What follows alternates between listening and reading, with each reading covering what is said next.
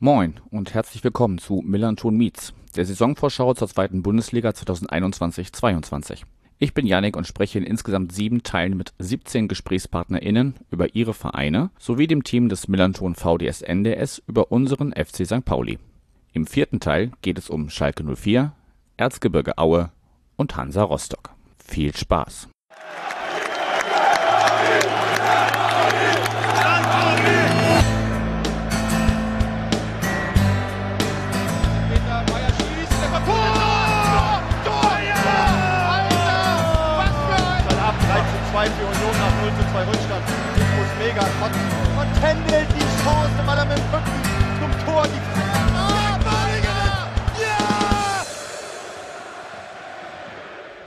Wir reisen im vierten Teil der Saisonvorschau ins Ruhrgebiet und sind angekommen beim FC Schalke 04. Letztes Jahr deutlicher Absteiger der ersten Bundesliga. Es war schon früh klar, dass das mit der ersten Liga in der kommenden Saison nichts werden wird. Am Ende stand man mit äh, nur 16 Punkten und einem Torverhältnis von minus 61 da. Ja, wie es dazu kommen konnte und was das jetzt für den FC Schalke 04 bedeutet, darüber rede ich mit Nele. Sie ist die Ad HipHip bei Twitter. Moin Nele. Hallo. Wie sehr freust du dich jetzt mit mir hier den FC Schalke 04 einordnen zu müssen? Gar nicht. Nein, ähm, Spaß beiseite. Ähm, ich, ich hoffe, wir ähm, haben jetzt ein paar schöne Minuten, in denen ich einfach mal ein paar schöne Sachen auch über Schalke erzählen kann. Dann fang doch einfach mal mit, mit dir selber an.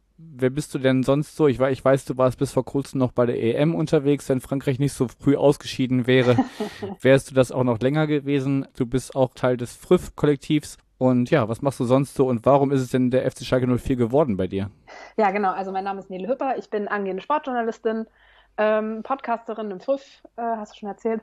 Also meine Familie kommt mütterlicherseits aus äh, Bottrop und Essen und ähm, da blieb dann nur die Wahl zwischen Rot-Weiß Essen und Schalke und ich fand als Kind die Farbe Blau irgendwie immer ein bisschen schöner. Deswegen ist es dann äh, Schalke 04 geworden. Ab und zu bereue ich das, aber dann denke ich auch wieder, ja mein Gott, gibt Schlimmeres. Ja, ich glaube, also das hat, glaube ich, jeder Fan oder jeder, jeder Fan-In sozusagen schon, schon mal durch, dass er, er sie sich gefragt hat, wie konnte es denn eigentlich dazu kommen? Also ich glaube, also gibt ja wenige Vereine, also wenn man jetzt nicht gerade Bayern-Fan ist, dann hat ja eigentlich jeder Fan schon mal irgendwie was durchgemacht, wo er sich im äh, Nachhinein gefragt hat, warum eigentlich? Warum tue ich mir das an? Oder wie T.S. Ullmann sagen würde, dass eine Tochter ihn mal gefragt hat, warum suchst du dich ein Hobby, das dir Spaß macht? Ja. Aber gut, es soll jetzt nicht um den FC St. Pauli gehen, sondern um Schalke 04, wie gesagt. Ich habe schon grob geschildert, wie, wie das letzte Saison zu Ende ging. Es waren am Ende 17 Punkte auf den Relegationsplatz, allein 15 schon auf den 17. Platz und gar 19 auf einen sicheren 15. Platz. Gibt es überhaupt einzelne Gründe, die du hervorheben könntest, die erklären, wie das so dramatisch zu Ende gehen konnte? Also zu Ende ist jetzt vielleicht ein bisschen viel gesagt, aber wie, wie der Abstieg so dramatisch entstehen konnte bei Schalke 04. Ähm, ich will nicht sagen, dass sich das in den letzten Jahren angebahnt hat, aber es wäre vermessen zu sagen, dass Schalke einfach aus Versehen abgestiegen ist. Also in den letzten Jahren hat Schalke nicht unbedingt den attraktivsten Fußball gespielt.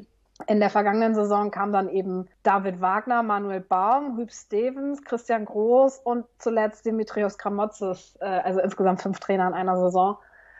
Das ist, glaube ich, so ein, so ein Punkt, der da wichtig auch zu sagen ist, eine absolute, absolut, absoluter Katastrophenverein in den letzten fünf Jahren, könnte man sagen. Also vom Champions League äh, zum Abstieg in die zweite Liga ein absolut verdienter Weg, den äh, der glorreiche S04 da angetreten hat. Tammo Blomberg hat das für, ähm, für, die, für die Zeit online, finde ich, ganz passend überschrieben.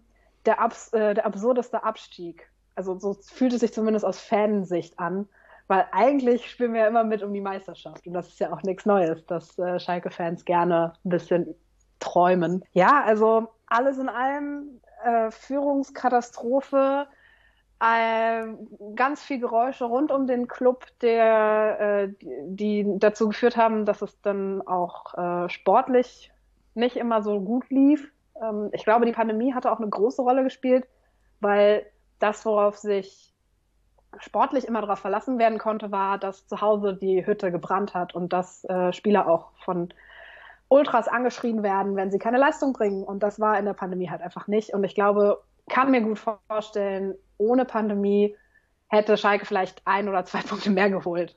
Also ähm, das, äh, zumindest äh, ist das ein bisschen in meinem Herzen drin, dass äh, ohne Pandemie Schalke vielleicht ein bisschen besser abgeschnitten hätte. Aber jetzt sind wir hier in der stärksten zweiten Liga der Welt. Ich kann es auch nicht mehr hören, aber wir machen da jetzt einfach das Beste draus aus diesem, wie ich finde, einfach absurdesten Abstieg, den, den, aber auch absolut verdient. Also absurd verdienter Abstieg. Ja, aber also es ist ja wirklich auch von, von außen betrachtet. Man hat lange Zeit, also auch wenn ich so andere Podcasts gehört habe und so Fans anderer Vereine haben immer so, haha, guck mal, was mit Schalke passiert, war, war am Anfang. Und irgendwann ja. habt ihr einem einfach nur noch leid getan. Da hat einfach gesagt, ey komm, jetzt, ne, also das ist jetzt auch nicht mehr lustig.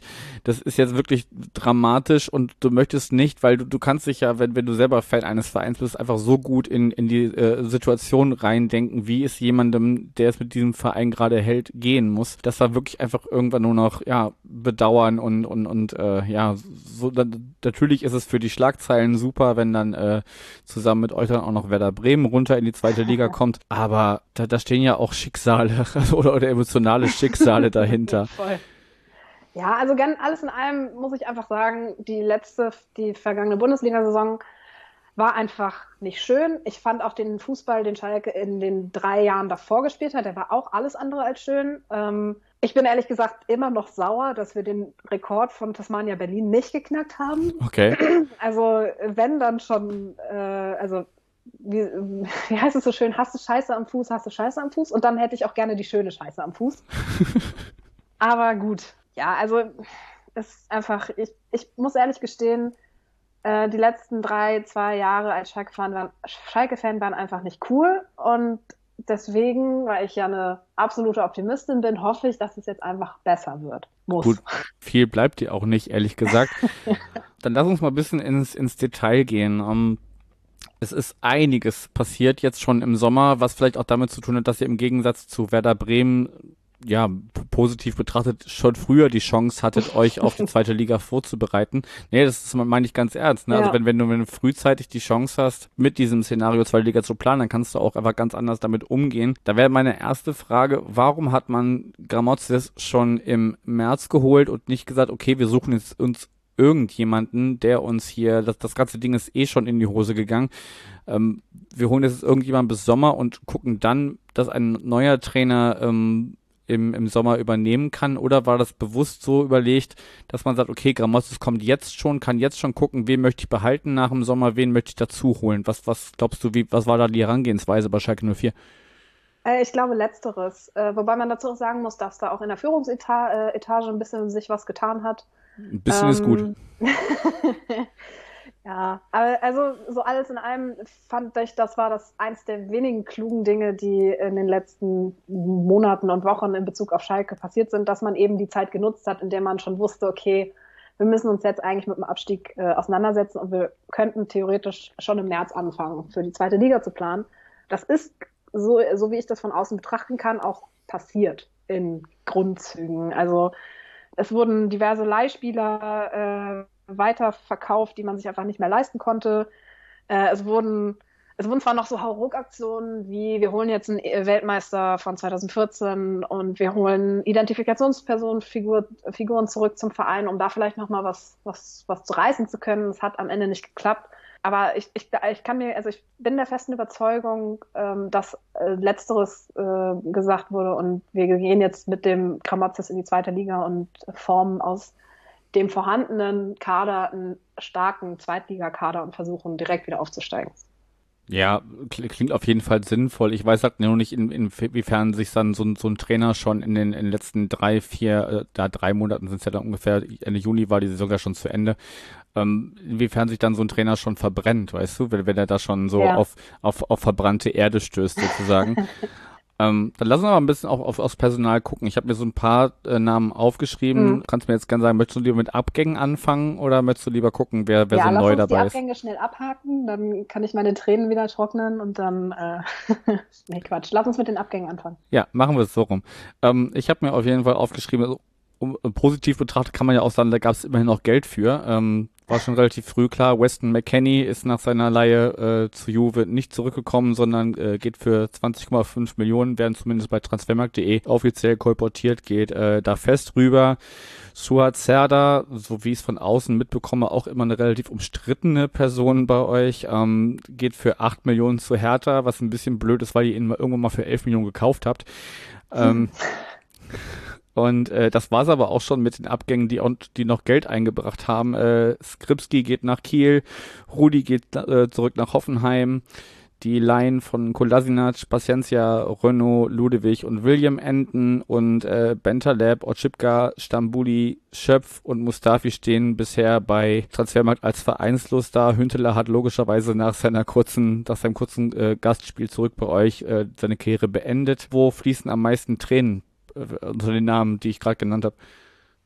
Ähm, also Tränen fließen bei mir persönlich einfach bei äh, Benjamin Stambouli. Er ist Franzose, das spielt mir in die Karten. Ich bin großer Frankreich-Fan. Aber Stambouli hat so ein bisschen das verkörpert, was Schalke-Fans sich, und, sich unter ihren Profis vorstellen. Einer, der sich einen Arsch aufreißt für den Verein, für diese Mannschaft, der sich aber trotzdem auch nahbar zeigt. Ähm, es gab da diverse Aktionen, mit denen Stambouli sich einfach ins Herz vieler, vieler Schalke-Fans äh, gespielt hat. Also sowohl auf dem Platz als auch neben dem Platz. Und das macht ihn äh, für mich, das macht diesen Abgang wirklich für mich einfach tragisch und traurig. Und ähm, da bin ich echt ähm, ein bisschen enttäuscht, weil ich mir auch gut hätte vorstellen können, dass er einer der Leader sein können, hätte sein können, der eventuell in der zweiten Liga auch ordentlich aufräumt. Auf der anderen Seite muss ich sagen, dieser, dieser Aderless an ich, insgesamt 13 Abgängen, davon halt fünf Leihenden, wie du eben schon gesagt hast, ist vielleicht auch gar nicht mal so schlecht, um halt eben zu sagen, okay, wir starten in der äh, zweiten Liga wieder komplett, also nicht komplett von vorne, aber wir starten einfach mit neun Leuten die sich nicht den, diesen, die sich eben, so wie du das eben gesagt hast, mit der verbrannten Erde und Gramozis. Also ich glaube nicht, dass Gramozis ähm, so einer ist, äh, der sich so unbewusst in solche Situationen gibt. Ich glaube, der hat da sehr gut drüber nachgedacht, um das noch kurz abzuschließen. Mhm. Und ich glaube, äh, gerade die Abgänge von, auch die hast du jetzt nicht genannt, aber von ähm, Amit Kutucu, Kutucu, der zu Basakshir geht, das tut, glaube ich, auch weh, weil das auch einer aus der Knappenschmiede ist, auf den man eigentlich hätte bauen können Wobei ich auch verstehen kann, wenn so ein Spieler dann eben sagt, hey, dann spiele ich lieber in der ersten türkischen Liga. Was das Ganze, was die ganzen Abgänge so ein bisschen schalkesk machen, um das mal nett auszudrücken, sind halt so die Sachen, so, so Sachen wie Marc Uth, der in einem Spiel gegen Köln dann nicht mehr auf, also nicht mehr für Schalke aufläuft, weil er eben zum ersten FC Köln zurückgeht. Sebastian Rudi, der Sebastian Rudi und Schalke 04, da könnte man eine eigene Podcast-Serie, glaube ich, drüber machen, über mhm. Missverständnisse. Das ist so ein bisschen Holger Bartstuber 2.0. Das war auch alles ein riesiges Missverständnis zwischen diesem Verein und diesem eigentlich ganz okayen gestandenen Bundesligaspieler. Ähm, um Bastian Obczypka tut es mir persönlich einfach sehr leid, ähm, dass der jetzt keinen Verein erstmal hat, weil ich immer noch der Meinung bin, dass er ein obwohl er auch einige Böcke ähm, in der Abwehr in Schalke, äh, in der, im Mittelfeld und Schalke geschossen hat, ähm, trotzdem ein sehr gestandener, guter Bundesligaspieler ist. Das ist einer, der auch in der zweiten Liga meiner Meinung nach ähm, gut ins Team hätte passen können, ähm, weil er auch so diese, das, was Schalke-Fans gerne von ihren, von ihren Spielern sehen, diese Kampfschwein-Mentalität, ähm, das hat er. Also das hat er in Frankfurt gezeigt und das finde ich, hat er auch über weite Strecken in Gelsenkirchen gezeigt. Deswegen bin ich da auch ein bisschen traurig. Aber wie gesagt, am meisten schmerzt mein Herz natürlich um Benjamin Stamboli und dass ein Seat Kolasinac eben wieder zurück nach London geht, auch absolut verständlich und ähm, schön, dass er da war. Ja, dann äh, trocknen wir deine Tränen und schauen mal, wer wer gekommen ist. Relativ früh war schon klar, das wird natürlich auch gerade hier aus Hamburg äh, ähm, gut äh, beobachtet worden sein, ähm, dass äh, Simon Terodde nicht mehr für den Verein hier aus der Vorstadt aufläuft, sondern in Zukunft weiterhin äh, versuchen wird, äh, Torschützenkönig der zweiten Liga zu werden, diesmal aber nur in einem andersfarbigen blauen Trikot. Danny Latzer kennt man von, von Mainz 05, ist gekommen. Bülter von Union. Palzon von, von Darmstadt 98.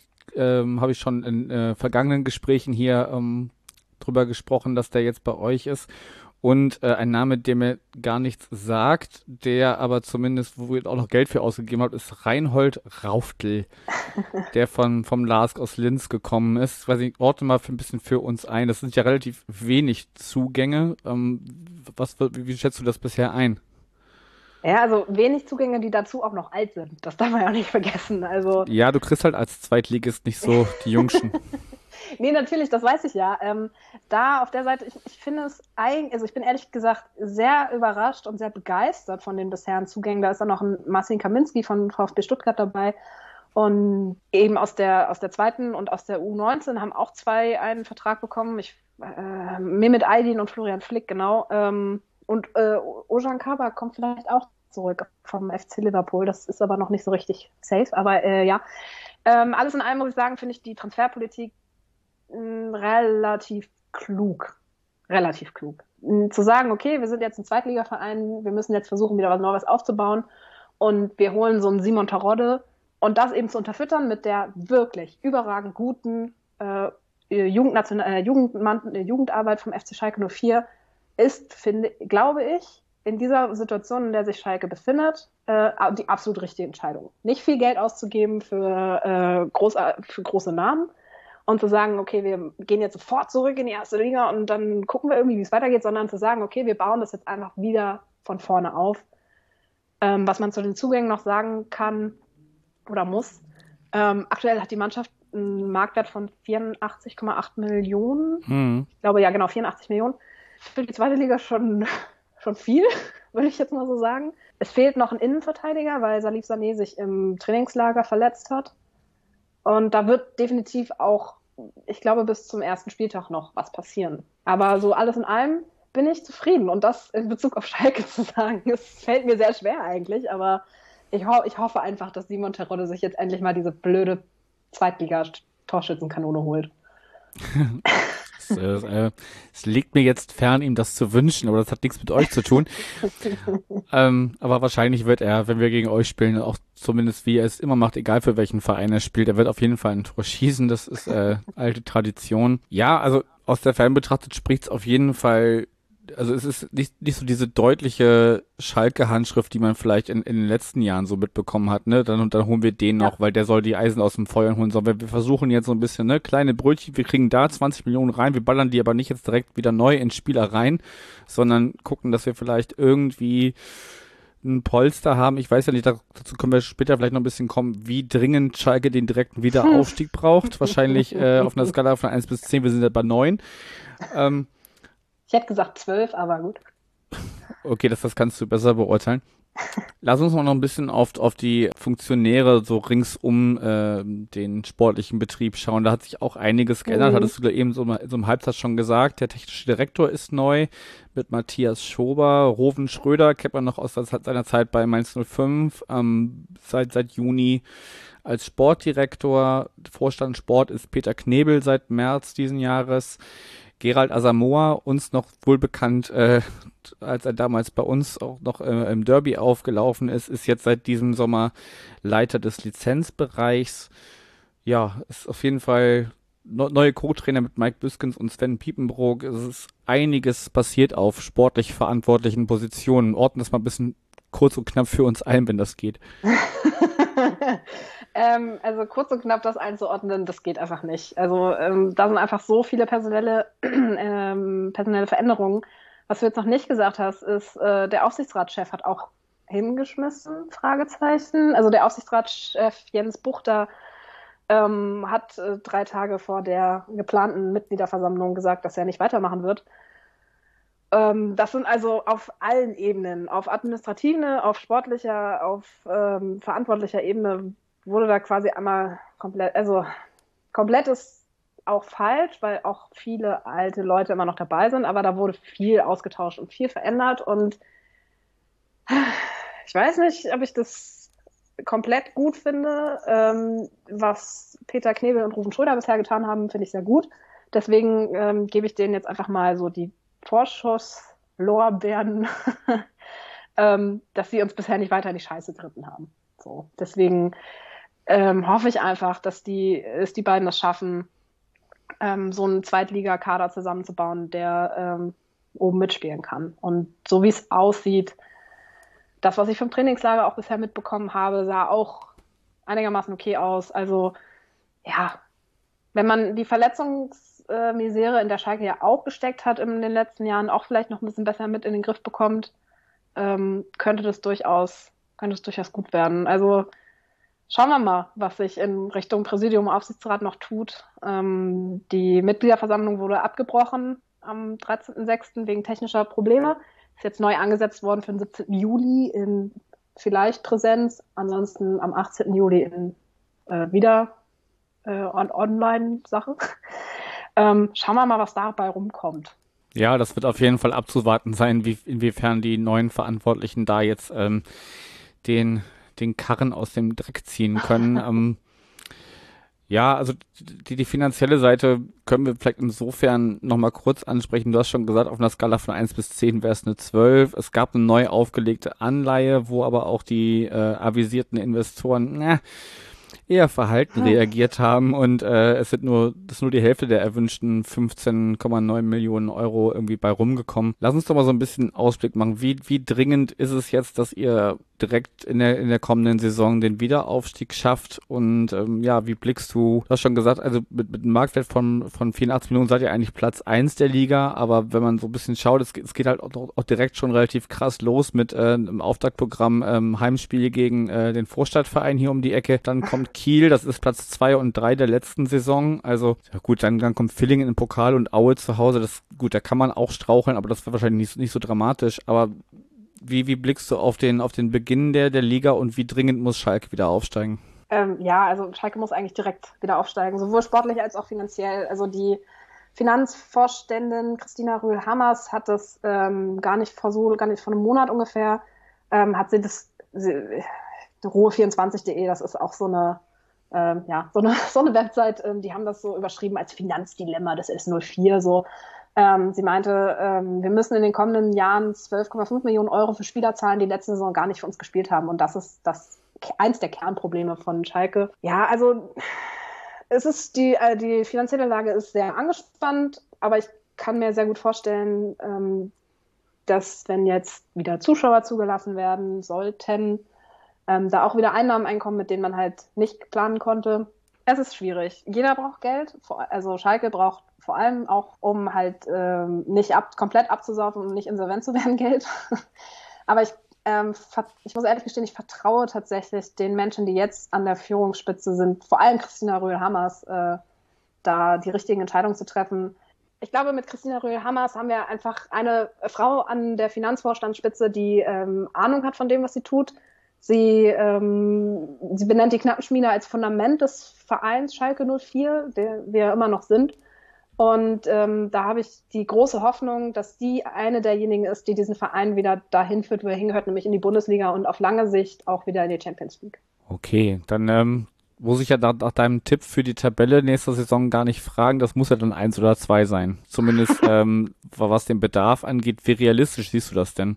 Oh, super schwierig. Einfach weil ich die zweite Liga so unschlecht einschätzen kann. Deswegen würde ich einfach mal hoffen, dass äh, Schalke auf äh, den zweiten Platz kommt. Tippe Schalke aber auf den dritten Platz. Damit, wenn ich das jetzt als dritten Platz tippe, dann ist nicht passiert. So nämlich. Okay, umgekehrte Psychologie sozusagen. Dann, ähm, wenn du schon sagst, zweite Liga kannst du kaum einschätzen, kannst du oder magst du denn irgendwie eine Einschätzung abgeben, wo du den FC St. Pauli in der kommenden Saison siehst? Ich weiß, wir, wir spielen am ja. allerletzten, am allerletzten Spieltag. Wer weiß, wie es dann schon um unsere Vereine steht, aber ähm, am allerletzten Spieltag der nächsten Saison kommen wir zu euch. Eieiei. Ähm, ich, ich hoffe einfach ähm, auch für meine berufliche Zukunft, äh, dass St. Pauli auf einem respektablen siebten Platz landet. Ist gekauft auf jeden Fall. Gut. Ich weiß, wir könnten wahrscheinlich noch viel, viel länger sprechen über alles, was bei Schalke 04 gerade so los ist. Gibt es denn irgendwas für dieses kurze Segment im Rahmen einer größeren Saisonvorschau, die wir hier geplant haben, ähm, was, was du unbedingt noch loswerden möchtest in Bezug auf Schalke 04? Nee, Schalke ist einfach, Schalke ist schwierig. Schalke bleibt schwierig. Ich, ich hoffe einfach auf ein bisschen ruhigere Fahrwasser in der kommenden Saison. Und das sage ich halt auch schon seit drei Jahren, aber vielleicht dieses Jahr. Ja, ist, glaube ich, nicht die beste Saison, um sich das weiter zu wünschen. Halten wir fest, alle brauchen Geld, nur Schalke ein bisschen mehr und äh, ja, mal schauen, wo, wo die Reise für euch hingeht. Nele, ich danke dir sehr für deine Zeit und ähm, ja, mal, mal schauen. Man wird sich ja wahrscheinlich irgendwie noch hörens oder vielleicht auch sogar sehenswerterweise über den Weg laufen. Ja, okay. Ähm, ich freue mich auf eine wunderbare zweite Liga. Alles klar. Danke cool. dir. Schönen Abend. Danke ebenfalls. Ciao. Tschüss, tschüss.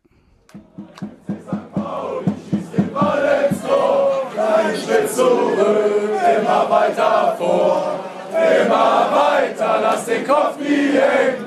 Du auf dem Rasen und wir auf den Rängen, gemeinsam sind wir stark, sie brechen uns nie und jetzt alle zusammen, so laut wie noch nie.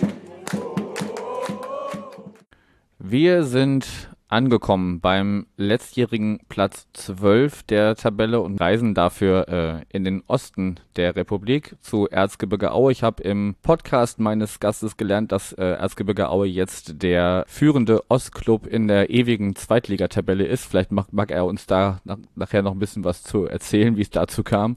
Auf jeden Fall findet ihr meinen jetzigen Gast unter m van Elten mit Unterstrich zwischen dem Fun und dem Elten. Ihr könnt ihn hören im Podcast zwei gekreuzte Mikros und er war auch schon mal bei uns zu Gast. Moin Martin. Hi, danke für die Einladung. Sehr gerne. Ja, ich habe gerade schon gesagt, du warst schon mal bei uns, aber ich habe dir auch erklärt, du erscheinst in einem Segment mit zwei anderen Vereinen. Von daher könnte es ja durchaus sein, dass Leute dich gleich hören oder jetzt gerade hören, die äh, mit dir noch nichts anfangen können. Von daher stell dich einfach mal kurz vor, wer bist du, was machst du und wie verfolgst du Erzgebirge Aue in Potsdam? Genau, ich bin äh, Martin, ich bin ähm, aus Potsdam, also ich wohne in Potsdam, ich komme ursprünglich sogar aus NRW und äh, bin so, ja, seit dem Studium eigentlich Erzgebirge Aue-Fan, so um die zehn Jahre jetzt. Äh, das kam so ein bisschen dadurch, dass ich von äh, jemandem daheim mitgenommen wurde während des Studiums und mir das dann super gefallen hat und das war am Anfang eigentlich eher so ein Zweitverein neben meinem Bundesliga-Verein, aber das ist jetzt schon seit mehreren Jahren mein Hauptverein. Und das erste Spiel, was wir zusammen gemacht haben, das war ähm, jetzt vor genau zehn Jahren auf St. Pauli, wo Aue 3 zu 2 gewonnen hat. Und das war ein super Spiel. Und seitdem äh, bin ich irgendwie dran geblieben und auch äh, die Drittligasaison mitgemacht. Aber ich glaube, es waren jetzt auch ähm, zehn sehr erfolgreiche Saisons äh, mit nur einer äh, Drittligasaison dazwischen. Und äh, genau, ich habe letztes Jahr mit dem äh, Thomas und dem äh, Tobias, die auch beide ja schon zu Gast waren, ähm, den Podcast Zwei gekreuzte Mikros den Aue-Podcast gegründet und wir sind da jetzt alle engagiert dabei, aber wir haben ja die Besonderheit, dass wir alle nicht aus dem Erzgebirge kommen. Thomas ist ja in Hamburg und äh, Tobias ist ja auch in Dresden. Also wir sind so ein bisschen die Außenperspektive auf Aue. Ja, das habt ihr tatsächlich gemeinsam mit äh, einem Fortuna-Podcast, der sich auch aus dem Exil genannt hat. Die sind auch alle Fortunen oder Fortuninnen und äh, setzen auch alle quer aus dem ganzen Bundesgebiet. Ja, ich habe schon gesagt in der, in der Einleitung, Platz 12 ist es geworden am Ende mit 44 Punkten und ähm, ich habe mir in Vorbereitung auf unser Gespräch heute eure letzte Podcast-Ausgabe angehört und da habt ihr, was ich ein sehr charmantes Format fand, Gäste aus der, aus der Hörerinnenschaft äh, eingeladen, die so ein bisschen Resümee ziehen sollten. Und da fiel ganz oft äh, der Begriff entspannt oder unaufgeregt für die Saison. Würdest du da dem beipflichten, dass ihr einfach nie weder nach oben nach, oder nach unten, also ihr war zwischendurch mal Fünfter, ja klar, da schielt man vielleicht doch ein bisschen auf die oberen Plätze, aber am Ende ist man, glaube ich, so realistisch zu sagen, dass äh, ja am Ende ein, ein gesunder Mittelfeldplatz ohne Angst zu haben, nach unten abzurutschen, doch das ist, was äh, Erzgebirge am Ende realistisch er, erreichen kann? Oder würdest du da widersprechen? Also ich glaube, natürlich muss man sagen, die letzten beiden Saisons waren super entspannt und man ist ja auch frühzeitig, äh, hat man zweimal die Klasse gehalten. Ich glaube, letztes Jahr hat man auch einen relativ oder einen sehr ansehnlichen Fußball gespielt, äh, mit Testrot und Krüger da vorne drin, auch als kollegiales Du.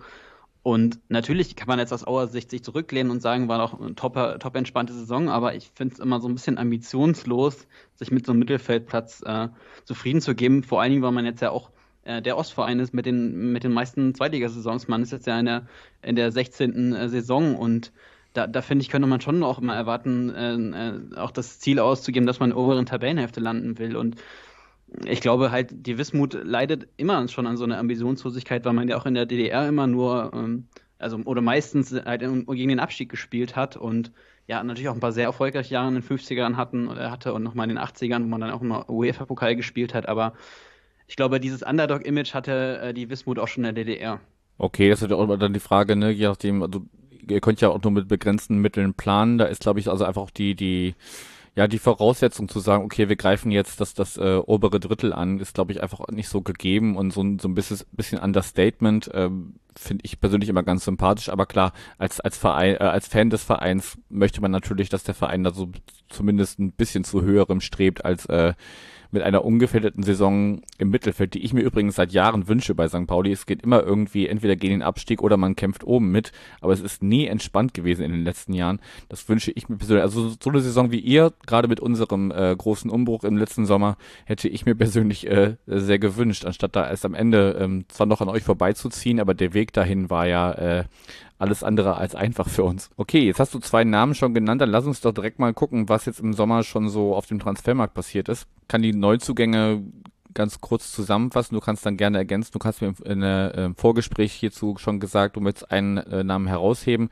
Ansonsten stehen bisher fünf Neuzugänge fest, alles alle relativ jung, zwischen 20 und 24. Davon sind vier fest verpflichtet. Eine Laie ist dabei, auch ein internationaler Zugang aus der Slowakei. Und äh, ja, wenn wir schon über äh, Krüger und Testroth kurz ge oder die kurz erwähnt wurden, äh, es ist bislang noch kein äh, Ersatzstürmer äh, verpflichtet worden. Aber ich weiß aus dem Vorgespräch, du möchtest einen einen Zugang besonders hervorheben?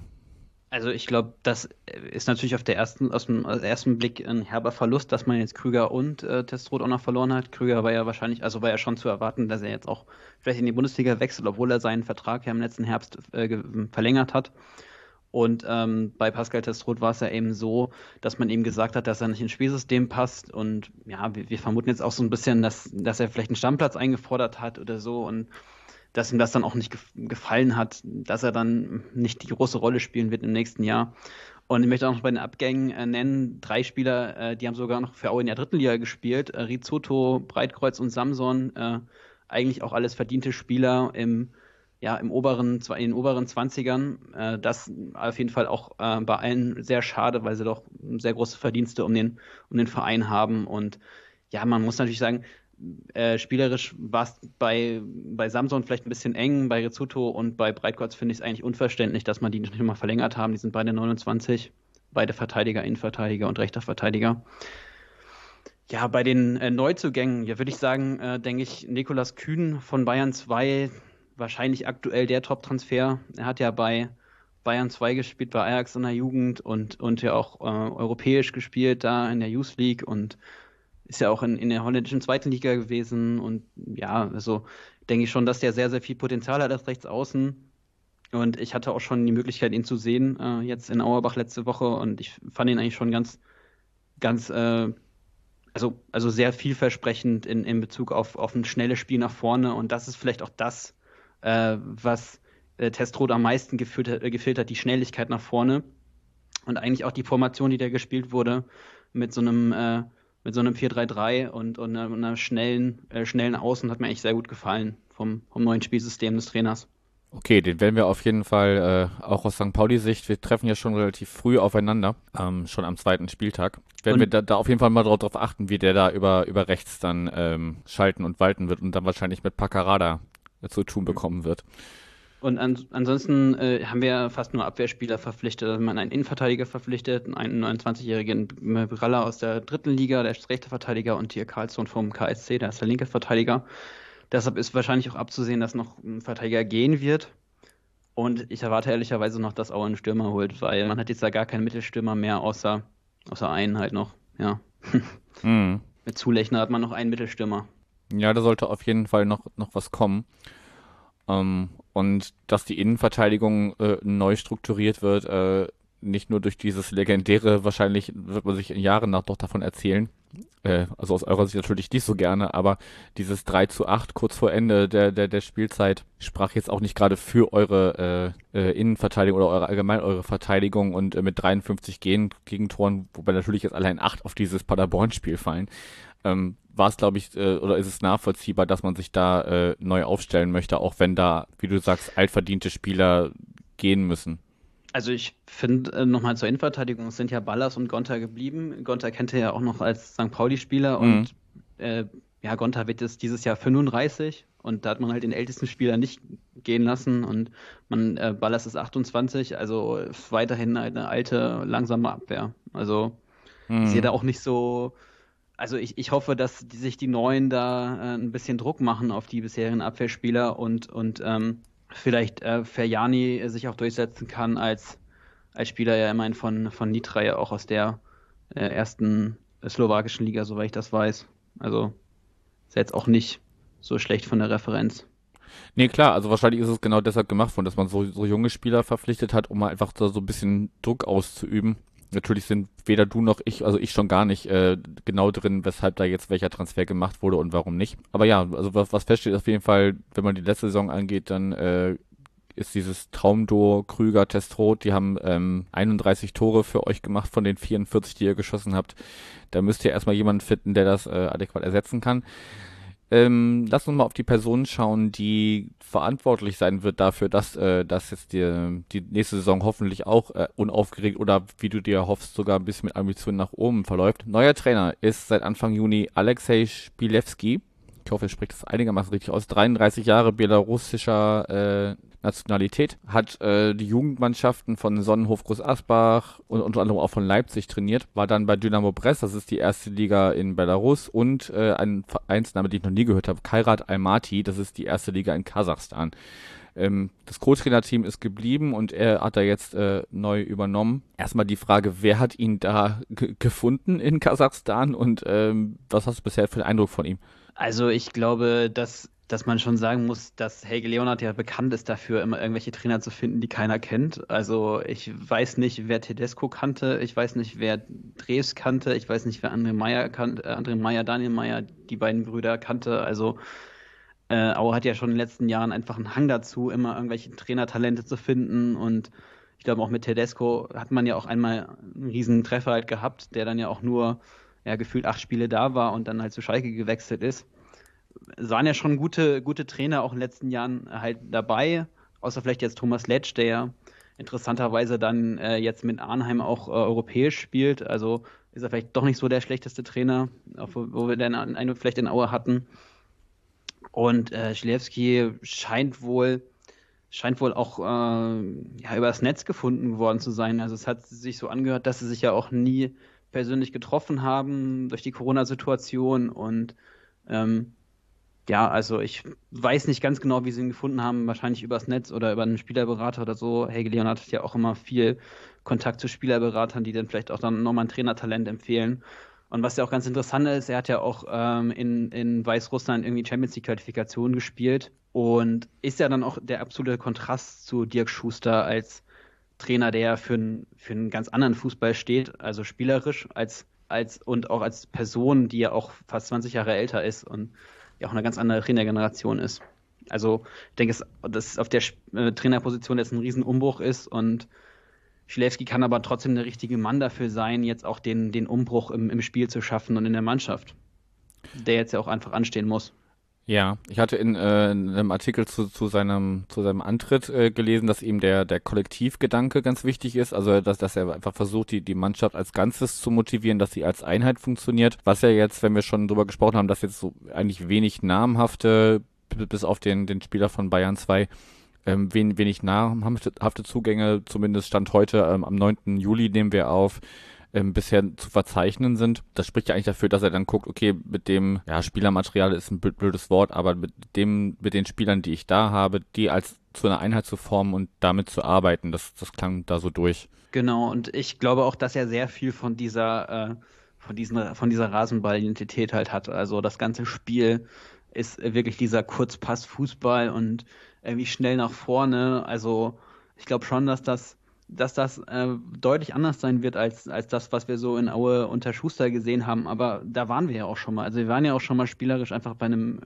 viel attraktiveren Fußball unter unter Tedesco, unter unter ähm, Dreves, unter selbst unter Meier, wo dann ansehnlicher Fußball gespielt als unter Schuster. Und ich, deshalb finde ich es eigentlich einen, einen, mutigen Schritt, aber auch einen richtigen Schritt. Ja, dann lass uns noch mal so ein bisschen in seine in sein um also sein, sein um, um unmittelbares Umfeld schauen. Also der, der Co-Trainerstab, habe ich gesagt, ist schon ge ist geblieben und ähm, ich weiß aus eurer letzten Podcast-Folge, ja, dass es da einen Co-Trainer gibt, den ihr eigentlich am liebsten als Cheftrainer hättet, perspektivisch, oder als respektive als Sportdirektor, weil so wie ich euch verstanden habe, macht das ja Verpflichtungen und, und äh, ja auch Trainergespräche oder Trainer im Netzscouten macht Helge Leonhardt gerade alles so ein bisschen in, in Ein-Mann-Regie, wenn ich euch da nicht missverstanden habe.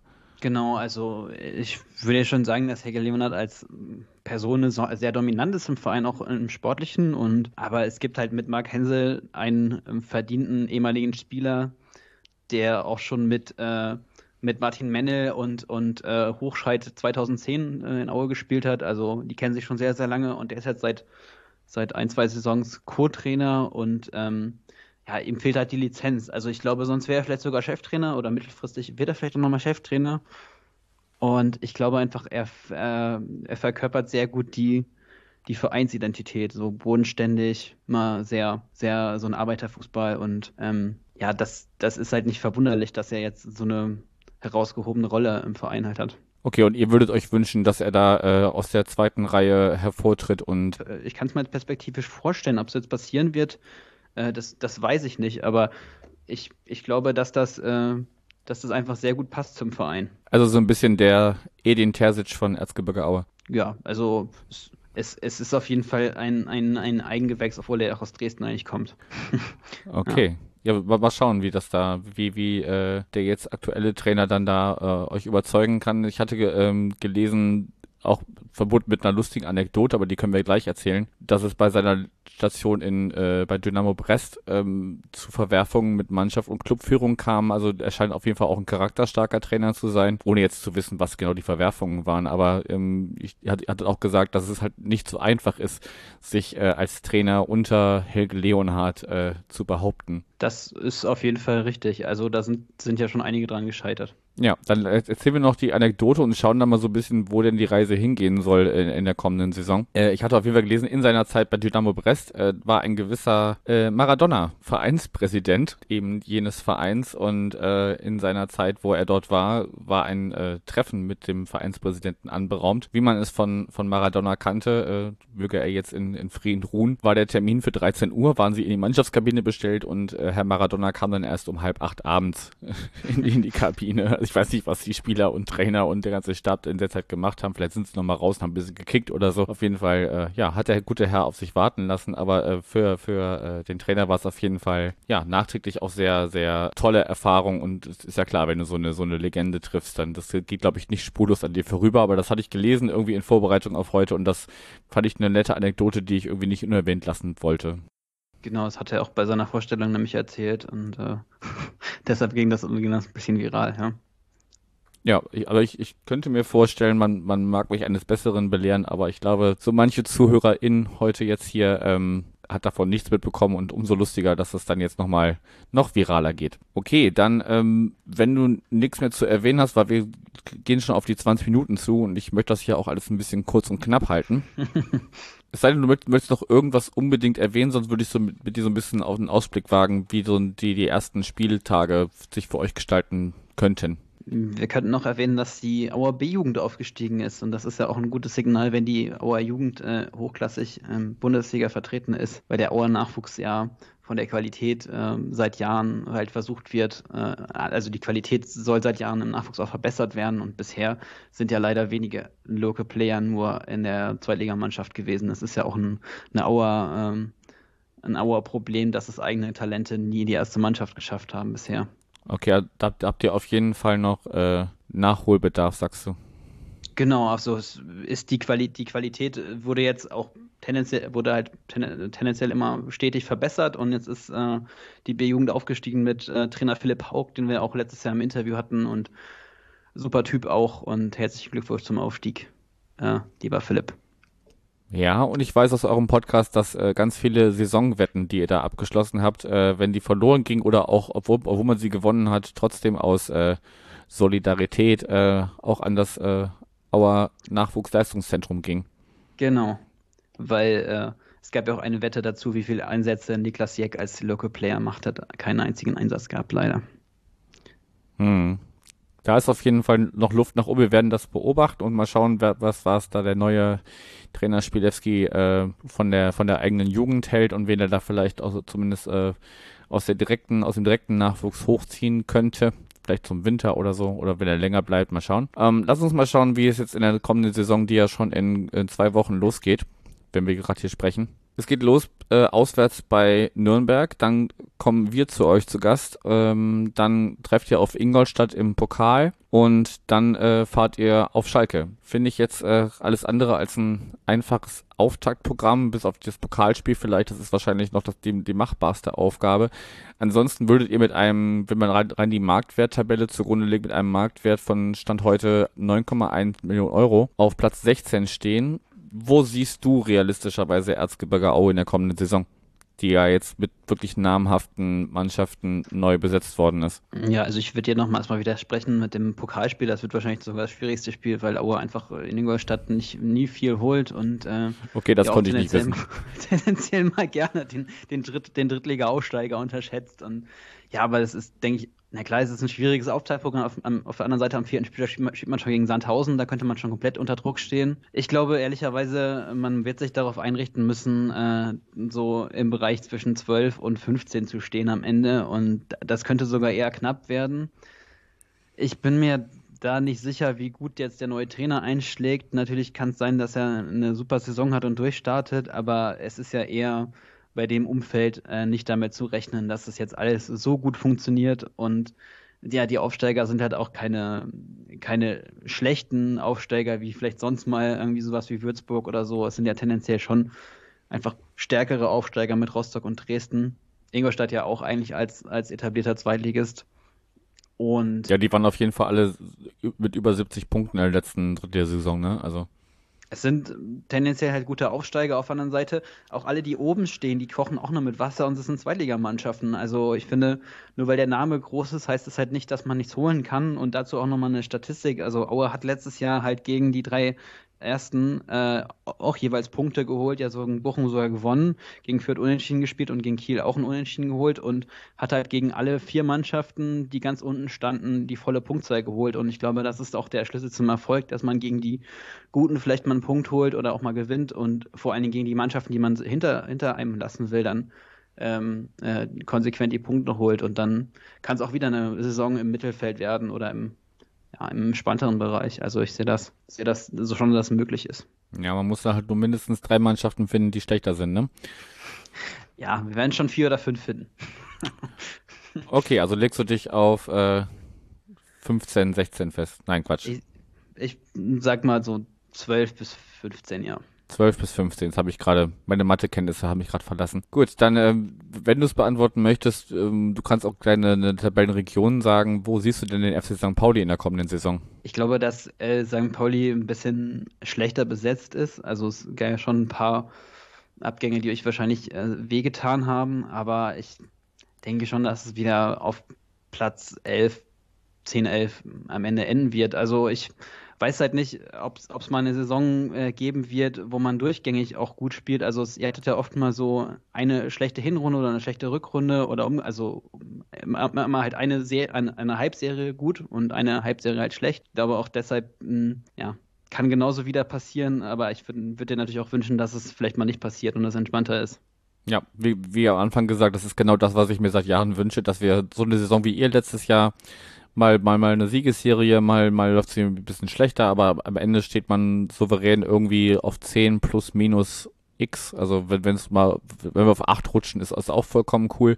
Aber und, und wenn es dann 12 ist, ähm, dann wir sind ja auch noch auf dem Weg, ne? Also mit Timo Schulz, der jetzt erst im, im Sommer übernommen hat, letzten Sommer, das, da muss ja auch einfach äh, ähm, ermöglicht werden, einen Weg gehen zu dürfen und das nicht direkt zu erwarten, dass man sich da unter den irgendwann mal kolportierten Top 25 etabliert. Also, aber wir werden es sehen. Martin, ich danke dir für deine Zeit. Äh, wie gesagt, wir müssen das alles ein bisschen, oder ich möchte das hier alles ein bisschen kürzer halten als äh, in den normalen äh, VDS, NDS Gesprächen, weil ähm, ich den HörerInnen ja auch noch ermöglichen möchte, alle sechs beziehungsweise dann sieben Teile mit dem St. Pauli-Teil noch vor Saisonstart zu hören. Und äh, ja, in dem Sinne, danke dir für deine Zeit und wir hören uns oder ja, hören und sehen uns vielleicht sogar während der Saison. Wir werden sehen, ob man nach Aue fahren darf oder ihr nach Hamburg kommen dürft oder nicht. Ja, vielen Dank für die Einladung. Dann in Hat diesem Sinne, Spaß gemacht. dir einen schönen Abend und mach's gut. Ciao. St. Pauli, wir folgen dir, egal wohin. In tausend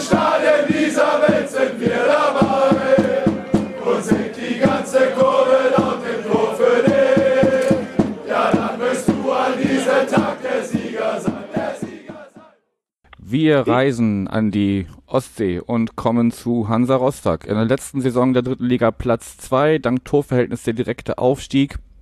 Dafür habe ich mir einen Gast eingeladen. Er ist Praktikant beim Fanprojekt Rostock. Moin Lukas. Ja, moin. Schön, dass du dabei bist. Um, ja, es ist schon eine ganze Weile her, dass äh, Hansa in der zweiten Liga gespielt hat. Deshalb ist äh, dein Verein auch noch nicht bei uns hier im Melanton aufgetreten. So lange gibt's den noch gar nicht. Um, deshalb stell dich doch mal kurz in ein paar Sätzen vor. Wer bist du? Was machst du außer der äh, Arbeit beim Fanprojekt und warum Hansa Rostock? Ja, also ich bin Lukas, 21 aus Rostock, auch gebürtiger Rostocker. Und ja, wenn man aus Rostock kommt, begleitet Hansa einen halt von klein auf, da es halt der einzige große Verein in MV ist Traditionsverein und halt auch nie langweilig wird, weil Hansa immer für eine Überraschung gut ist. Auf jeden Fall, genau, mache ich zurzeit mein Praktikum und ja, ist halt ein reines Orientierungspraktikum. Okay, aber dann warst du ja noch äh, ziemlich jung, als äh, Hansa das letzte Mal in der zweiten Liga war, ne? Ja, das stimmt. Ich erinnere mich aber noch vage. Das war auch nur ein kurzer Auftritt leider. Ja, aber da davor die äh, Jahre und Jahrzehnte war der ja auch äh, eigentlich eher zweit- bzw. sogar erstklassig. Ja, na, die Erstklassigkeit habe ich noch mitbekommen, glücklicherweise. Und die glorreichen goldenen Zeiten. Aber hoffen wir, dass sie in Zukunft wieder kommen. Wir werden es sehen. Ähm, jetzt, lass uns mal kurz zurückschauen. Es war, wie gesagt, äh, es ist neun Jahre her. Da seid ihr abgestiegen 2012 nach nur einer Saison. Dann jetzt glaub, neun Saisons in der dritten Liga. Zuletzt war es äh, also in den Jahren 18 bis 20 äh, dreimal Platz sechs und jetzt ist endlich der Aufstieg geglückt. Was was siehst du für für Gründe, dass es in diesem Jahr geklappt hat? Ja, zumal also ganz klar die Gründe waren halt, dass wir einfach einen guten Trainer und gutes gute Führungsetage jetzt haben, die halt Kontinuität und Ruhe bringen für den Verein, auch gut für den Verein arbeiten plus halt das Team hinter dem Team. Ne? Gründe für den Aufstieg waren ganz klar halt auch so die Mentalität, der Wille und halt auch ein Stück weit das Glück. Ne? Weil man guckt halt oft genug das 1-0 geschossen und über die Zeit gebracht und äh, halt auch so entscheidende Szenen wie ein Elfmeter wird gehalten in der Nachspielzeit und ähnliches. Also halt, wenn man die letzten Jahre betrachtet, hatte die Kogge auch schon nicht so ruhige Fahrwasser und das hat sich alles in den letzten Jahren sehr gut entwickelt. Ja, jetzt hast du den Trainer schon angesprochen. Der ist einer von den wenigen Trainern in der kommenden Saison, die schon äh, seit 2019 im Amt sind. Ich glaube nur äh, der Heidenheim-Trainer ist äh, da noch äh, allen weit voraus. Ansonsten gibt es nur noch zwei weitere, die so lange ähm, im Amt sind bei ihrem Verein wie Jens Hertel. Ähm, der war davor beim äh, bei Magdeburg und davor da die U19 von Leipzig trainiert. Ähm, was, was ist er für ein Typ und wie, wie hat er euch äh, über die Jahre jetzt ähm, ja, zum Aufstieg geführt? Ja, von ihm als Typ kann ich jetzt nicht viel sagen, weil ich ihn nicht persönlich kenne. Auf jeden Fall wirkt er sehr abgeklärt und auch wenn man die Interviews direkt nach dem Aufstieg im Spiel noch gesehen hat, sehr bodenständiger Typ, passt sehr gut zu uns an die äh, Küste und bringt halt viel Erfahrung mit ne? und spielt seinen eigenen Fußball, seine eigene Philosophie. Genau, und bringt halt sehr viel Ruhe mit und ähm, versteht sich sehr gut mit der Führungsetage und ja, ich glaube, das Gesamtpaket hat es dann geschafft, dass wir nicht aufsteigen. Ja, jetzt habt ihr euch ähm, zu diesem Aufstieg auch äh, personell etwas verstärkt. Ich habe mir mal an den Zugängen zwei Namen rausgeschrieben, die sicherlich den meisten was sagen werden. Das eine ist Hanno Behrens, der äh, ganz ursprünglich auch aus dem Norden kommt, also war in der Jugend von Elmshorn und beim äh, Vorstadtverein hier vorne. Ähm, und ist dann zuletzt in Nürnberg gewesen und ist jetzt zu euch gekommen. Wie, wie, wie schätzt du ihn als Zugang ein? Auf jeden Fall ein sehr wichtiger, routinierter Spieler fürs Mittelfeld, der sehr viel Spielintelligenz als auch sehr viel Erfahrung mitbringt. Ja, hoffen wir, dass es sich, dass er, also dass er sich einfach nicht verletzt, so wie halt jeder einzelne Spieler auch, weil dann sind sie eine sehr große Bereicherung für uns. Ja, zweiter Name wäre dann äh, Streli Mamba, den kennt man noch aus seiner Zeit bei, bei Paderborn spielt jetzt oder hat aktuell jetzt gespielt äh, in der ersten kasachstanischen Liga. Äh, musste ich auch erstmal googeln, wo Kairat Almaty eigentlich ist. Und ähm, ist jetzt leihweise für ein Jahr zu euch gekommen. Das wäre so der nächste große Name, den ich ansprechen wollen würde. Ja, also auch von ihm hat jahrelang, die letzten Jahre in Deutschland ja auch von sich Aufsehen erregt. Und ja, stand jetzt aus den Testspielen, wenn man das entnehmen kann, hat er schon mal sein Torriecher unter Beweis gestellt bei uns. Kann man hoffen, dass in der Liga genauso klappt. Mhm. Werden wir dann auf jeden Fall beobachten und ja dann auch spätestens im Spiel gegen euch sehen, wie er sich bei euch macht. Gibt es noch äh, Zugänge, die du gerne erwähnen würdest oder wollen wir mal schauen, wer so gegangen ist? Ja, also im Allgemeinen sind es mehr Abgänge gewesen, als ich persönlich erwartet hätte. Dafür, dass man ja eigentlich als gutes Kollektiv aufgestiegen ist. Allgemein hat jeder einzelne Transfer, also die ganze Liste, Transferliste oder jeder einzelne, der gekommen ist, die lesen sich richtig gut und bringen viel Erfahrung und Qualität nochmal in die Mannschaft rein. Ja, macht Lust auf die neue Saison und mehr. Gibt es denn irgendeinen Abgang? Du hast schon gesagt, es wird mehr als du erwartet hast. Um, Gibt es irgendjemanden, den du schmerzlich vermissen wirst jetzt in der Aufstiegssaison? Ja, eventuell wäre da vielleicht der, der Türpitz gewesen, weil er ja wirklich erst im Februar geholt wurde und halt auch wichtige Tore für uns geschossen hat zum Aufstieg. Wie es da hinter den Kulissen ablief oder warum es jetzt dann nicht so war, weiß ich jetzt nicht. Ich möchte auch nicht mutmaßen. Okay, also bist du eigentlich ganz zuversichtlich, was die Zugänge angeht, die viel Erfahrung mitbringen und äh, Abgänge sind zwar schade, aber es wird trotzdem irgendwie funktionieren. Auf jeden Fall. Okay, dann ähm, habe ich noch einen äh, Sidefact rausgesucht. Ihr seid ja äh, Ende Mai mit einem 1-1 gegen Lübeck, habt ihr den Aufstieg quasi klar gemacht. Ähm, da gab's, ähm, weil ja auch im Gegensatz zu anderen Stadien bei euch in Rostock schon, schon sehr früh relativ viele Zuschauer wieder erlaubt waren, gab's natürlich auch die obligatorische Pyrotechnik, weshalb der Verein jetzt eine Strafe zahlen muss. Ähm, erstmal vielleicht, warst, warst du selber bei, bei diesem Spiel dabei und wie sieht's allgemein mit Zuschauern zum, jetzt auch zum Saisonstart in Rostock aus? Ja, also ich hatte auf jeden Fall das Glück, dass ich dabei sein durfte. Hm, wir haben ja auch schon zum Saisonbeginn vor Fans in Rostock angefangen zu spielen und ähnlich sozusagen Modellprojekte gehabt oder Pilotenprojekte, damit halt so Großveranstaltungen mit Zuschauern stattfinden können. Ähm, ja, jetzt für die neue Saison gesehen, das Stadion darf zur Hälfte ausgelastet werden. 15.000 Karten sind geplant, über 10.000 Dauerkarten schon verkauft. Und die Mitgliederzahlen sind auch nach oben geschnellt. Ne? Also wir haben hier neue Rekordzahlen, die wirklich Lust auf mehr machen. Und ja, Gründe, dass so viele Dauerkarten vielleicht auch sind, sind halt auch die ganzen reizenden Spiele, die großen Namen, die jetzt kommen. Man fährt halt nicht mehr nach Unterhaching, Lotte, Groß Asbach, sondern halt Schalke, HSV oder Bremen kommen. Ne? Das sind ja schon wirklich ganz andere Kaliber. Mhm. Ja, und das hofft man halt auch, dass man die Großen mal ein bisschen ärgern kann. Das, ansonsten haben wir ja genau für die Pyrotechnik eine Strafe gekriegt. Ja, Kollateralschaden neben dem Aufstieg würde ich das so nennen.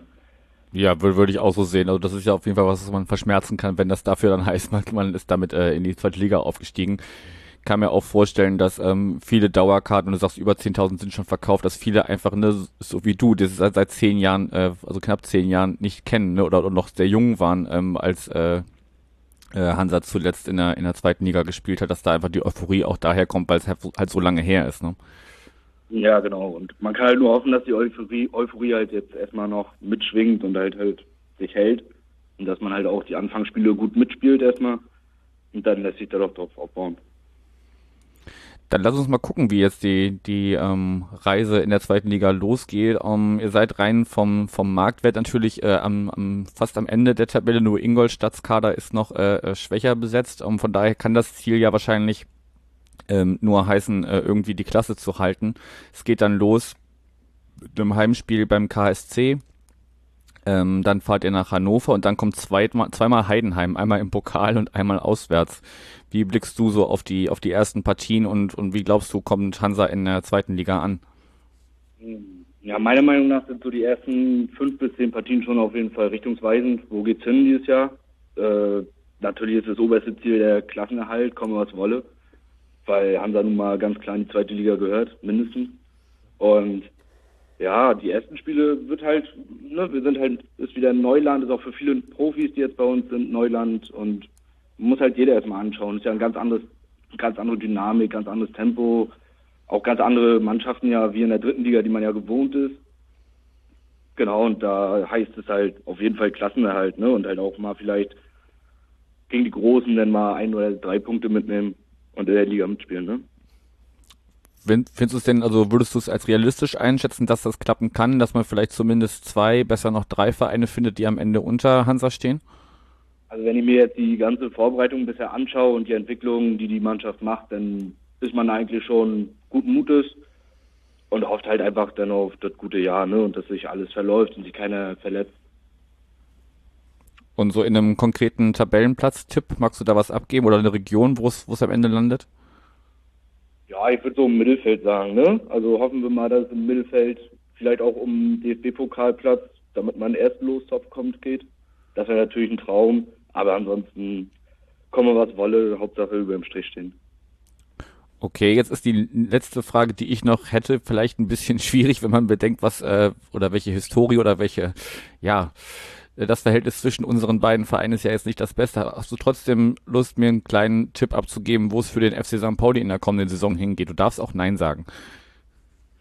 Ja, weiß ich nicht. Also ich würde uns äh, wahrscheinlich hinter uns sehen, aber schauen wir mal, wie Das musst du ja sagen. Ja, ne, also das würde jedes Lager auch für sich selber denn sagen. Aber auf jeden Fall sehe ich uns über St. Pauli stehen und das wäre schon mal eine Mannschaft, die man hinter sich lassen kann. Okay, werden wir schauen, ob das dann am Ende so klappt.